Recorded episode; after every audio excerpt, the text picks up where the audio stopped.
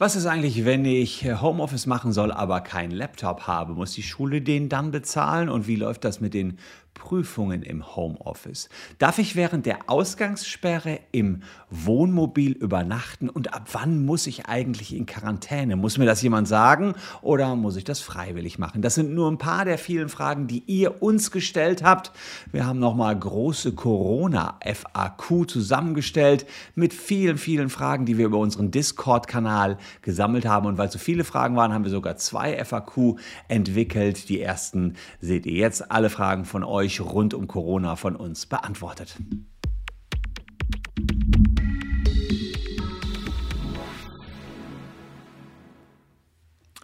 Hallo, ich bin Christian Solmecke, Rechtsanwalt und Partner der Kölner Medienrechtskanzlei Wildeborger und Solmecke. Und wenn ihr uns treu bleiben wollt, dann lasst gern ein Abonnement für diesen Kanal da. Äh, dann seid ihr auch beim nächsten Mal wieder mit von der Partie. Und wir begleiten euch die ganze Zeit schon durch Corona. Wir haben immer mal wieder die einzelnen Fragen beantwortet, die gerade aktuell auf der Tagesordnung lagen. Aber ihr habt uns gebeten, doch mal umfassender die drängendsten Fragen rund um Corona und Schule, um Ausgangssperren und solche Geschichten zu beantworten. Und das will ich an dieser Stelle gerne tun. Ich habe jetzt mal sechs Fragen in diesem Video und dann nochmal in einem weiteren Video nochmal sechs Fragen für euch rausgepickt. Erste Frage von von euch war, wer darf mich eigentlich in Quarantäne schicken? Das Gesundheitsamt, mein Hausarzt, ein Polizist oder ein Ordnungsbeamter? Naja, und das ist so, wenn man Verdacht auf Coronavirus hat, kann man in Quarantäne geschickt werden vom Gesundheitsamt aufgrund des Infektionsschutzgesetzes. Und das hat ähm, dann zur Konsequenz für euch, dass ihr den Anweisungen des Gesundheitsamtes Folge leisten müsst und die Quarantäne auch nicht so ohne weiteres wieder verlassen könnt. So war es zumindest zu Beginn der Pandemie. Aktuell ist das etwas ausgeweitet worden. Da gibt es Verordnungen und die sind unterschiedlich, je nach Bundesland. Schauen wir gleich mal rein. Und dort ist es so, dass ihr aufgrund dieser Verordnungen alleine automatisch in Quarantäne kommen könnt und euch eigenverantwortlich in Quarantäne begeben müsst. Und das will ich mir in der zweiten Frage jetzt als nächstes Mal anschauen. Ab wann bin ich dann in Quarantäne, wenn also das Gesundheitsamt mir nichts sagt? Muss da irgendwie ein Bescheid noch zusätzlich eingehen oder muss man das selbst äh, bestimmen? Also, da gibt es unterschiedliche ähm, Regelungen in den Bundesländern. Ich schaue mir jetzt mal an, beispielhaft NRW, Rheinland-Pfalz und Hamburg. In Nordrhein-Westfalen ist es so, dass nach einem PCR-Test aufgrund von Erkältungssymptomen oder nach einem positiven Schnelltest. Also ihr habt so ein bisschen, ah, fühlt euch krank, geht hin äh, und macht, macht einen PCR-Test, habt aber noch kein Ergebnis, wartet noch auf das Ergebnis. Dann müsst ihr euch automatisch bis zum Vorliegen des Ergebnisses in Quarantäne begeben. Oder ihr macht einen positiven Schnelltest. Also ihr macht einen Schnelltest und der ist positiv was für euch negativ ist, ja klar, da müsst ihr bis zum, bis zum ähm, PCR-Test dann in Quarantäne bleiben. Verrückt finde ich da schon ein bisschen. Ähm, wenn man nur so äh, aus Lust und Laune einen PCR-Test macht, muss man nicht in Quarantäne. Hat man Symptome und macht einen PCR-Test, muss man schon in Quarantäne. Also Schnupfen, Fieber, PCR-Test, dann muss man in Quarantäne. Macht man keinen PCR-Test, hat Schnupfenfieber, äh, ein bisschen Schnupfen, muss man nicht in Quarantäne. Also das ist ein bisschen strange geregelt, muss ich sagen. Äh, Finde ich nicht so ganz logisch und nicht so ganz konsequent. Wenn man dann äh, tatsächlich äh, in Quarantäne muss, dann müssen auch die im gleichen Haushalt mit Infizierten, okay, dann sind die aber infiziert, mit infizierten Personen lebenden Menschen auch direkt und ohne besondere Anordnung in Quarantäne. Außerdem gab es noch Einreisequarantäne. Da geht es darum, dass man, wenn man aus einem Risikogebiet zurückkommt, auch für 14 Tage in Quarantäne muss.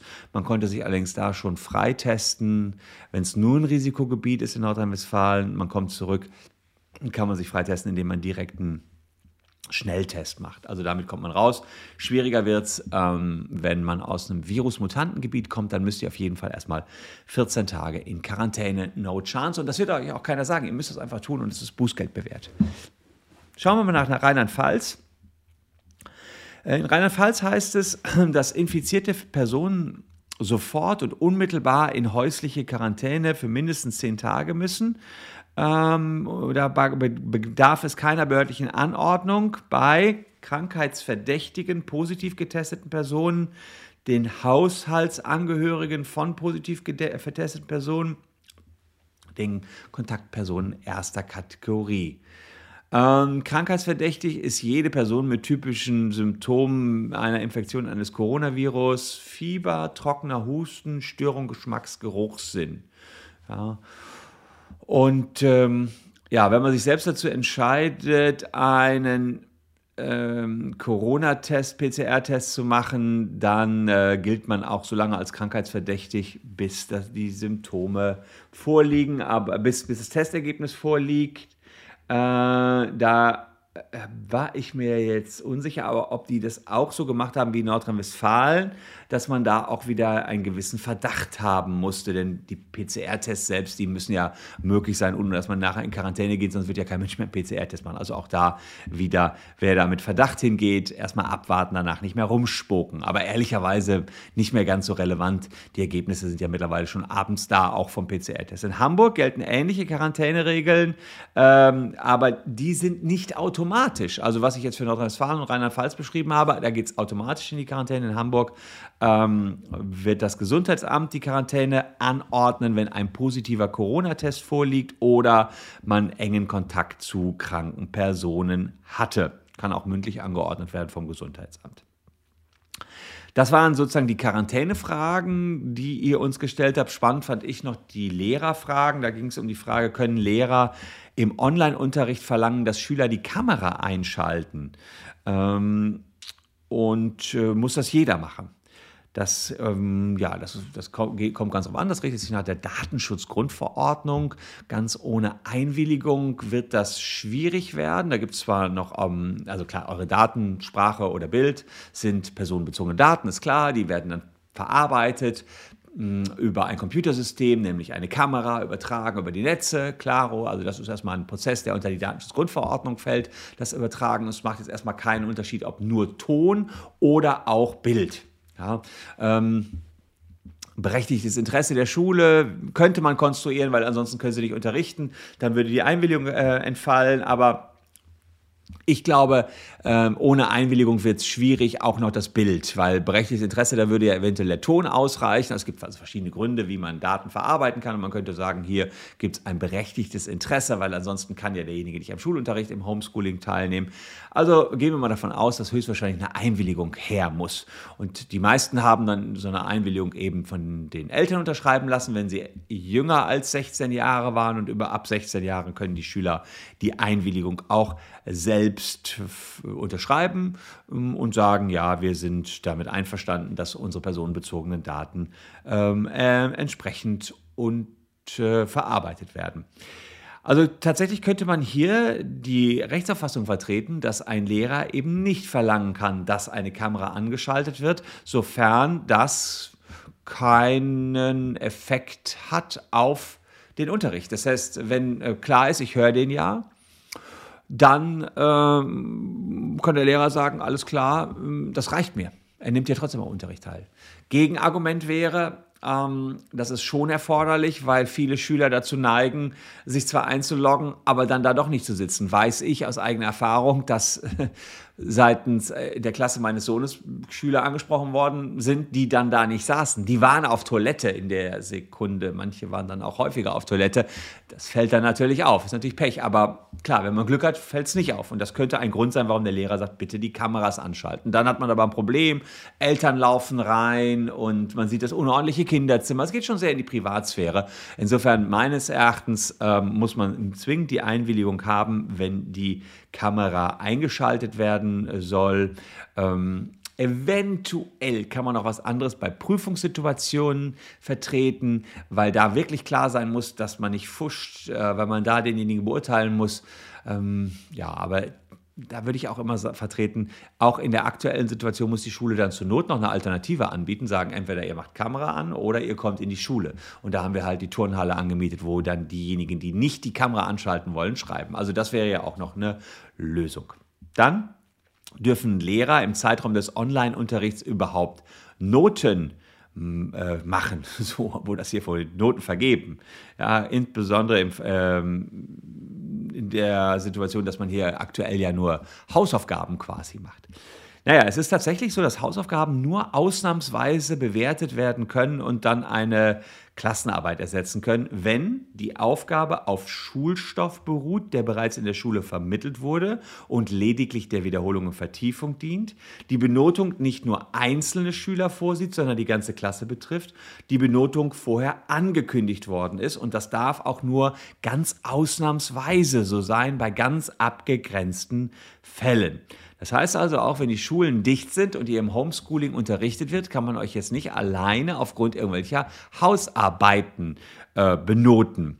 Ja, und es darf auch niemals die Benotung der Hausaufgaben, niemals die Versetzung des Schülers in die nächste Klassenstufe ausschlaggebend beeinträchtigen. Sprich, äh, die Lehrer, die müssten schon beurteilen, was ihr in so einer Konferenz, in einer Videokonferenz so sagt und können jetzt nicht einfach aufgrund von Hausarbeiten sagen, was eben ähm, da Sache ist und wie gut ihr seid. Hintergrund ist natürlich, dass man anders als bei der mündlichen Beteiligung Hausarbeiten auch hervorragend von den Eltern machen lassen kann. Oder man kann sich helfen lassen von anderen Mitschülern. Die sind natürlich viel, viel schwieriger zu ähm, berücksichtigen. Das ist also, das, das sind die Manipulationsmöglichkeiten einfach äh, größer. Was natürlich möglich ist, sind Leistungsnachweise wie Klassenarbeiten oder umfangreiche Referate, die ja auch ein bisschen so in diesem Bereich Hausaufgabe gehen, aber Referate sind was größer gefasst, äh, viel umfangreicher, geht über mehrere Tage, habe ich jetzt auch erlebt, dass viele Schulen das machen. Finde ich aber ganz interessant. Die sind dann auch oft in, ähm, im, im Klassenverband, da sind dann vier, fünf Schüler, die gemeinsam etwas machen. Ähm, und da glaube ich, könnte das eine gute Möglichkeit sein, dass man äh, darüber dann doch eine Bewertung hinbekommt. Und ähm, insofern, ähm, ja, die Alternative wären ansonsten nur noch Prüfungen vor Ort, aber das ist ja äh, wirklich schwierig möglich, jedenfalls wenn es alle sind. Natürlich fragt der eine oder andere sich, was ist denn, wenn ich kein Internet habe? Ähm, kann ich dann von der Schule verlangen, dass die mir Geräte geben. Immerhin ist ja jetzt äh, so, dass ich ja Homeschooling machen muss. Ich kann ja nicht zur Schule kommen.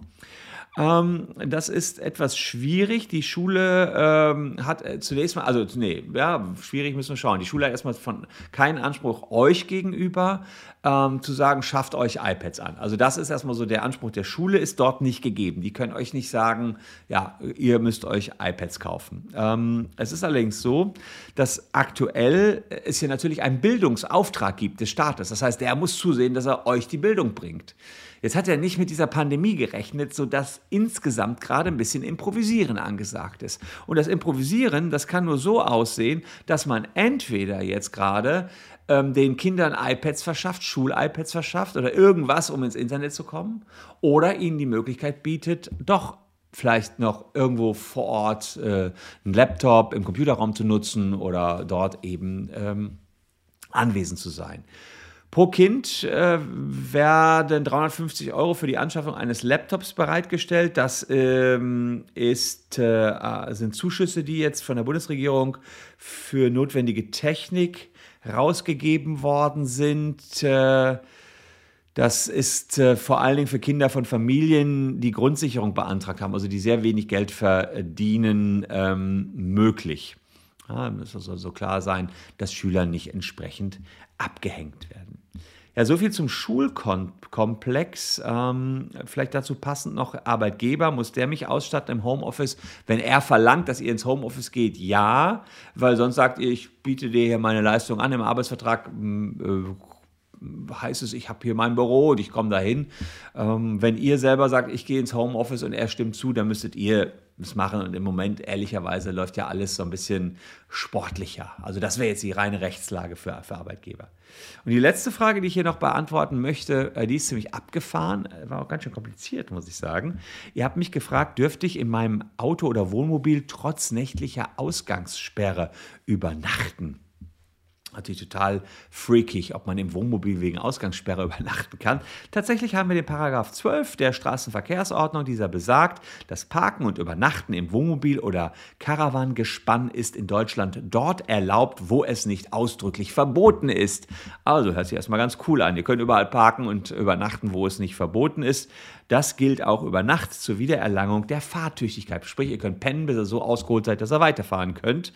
Äh, in der Regel rund zehn Stunden auch auf Wanderparkplätzen.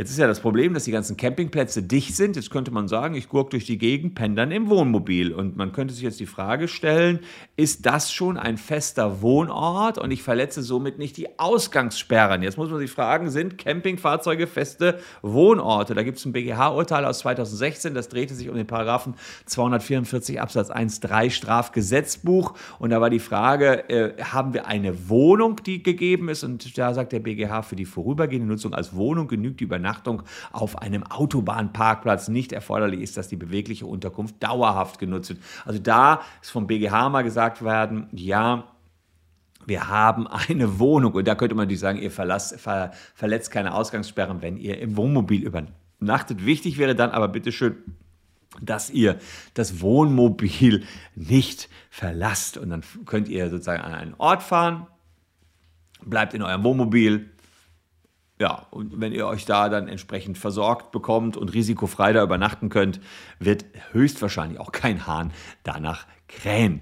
Ähm, aber gemütlicher ist es ja vielleicht zu Hause. Andererseits jetzt in Osterferien, ja, könnte der eine oder andere dann schon auf die Idee kommen, ein bisschen rumzureisen, da dann zu übernachten und eben keine Ausgangssperren zu verletzen. Ja, man sieht also sehr komplizierte äh, Situationen im Moment. Ich hoffe, ich konnte diese Fragen, die ihr uns über Discord gestellt habt, äh, Kanzlei WBS ist der Kanal, haben wir unten drunter auch in der Caption verlinkt, wer da mal vorbeischauen will. Da sind, glaube ich, jetzt 15.000, 16.000 Leute schon unterwegs auf unserem Discord-Channel, kann das gerne tun. Und wir haben da da so ein Bewertungsmechanismus. Wenn ihr Fragen habt, könnt ihr uns die stellen.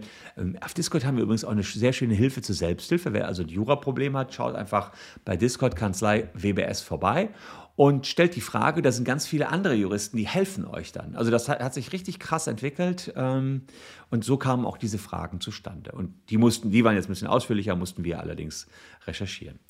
Ja, ich äh, würde mich freuen, wenn ihr da vorbeischaut oder wer das sowieso schon gemacht hat, lässt ein Abo hier. Wobei die, die bei uns bei Discord sind, haben sowieso schon ein Abo dieses Kanals. Egal, macht doch, was ihr wollt und schaut euch noch diese beiden Videos an. Würde mich freuen, wenn ihr noch ein bisschen dabei bleibt. Wir sehen uns ansonsten morgen an gleicher Stelle schon wieder. Tschüss und bis dahin.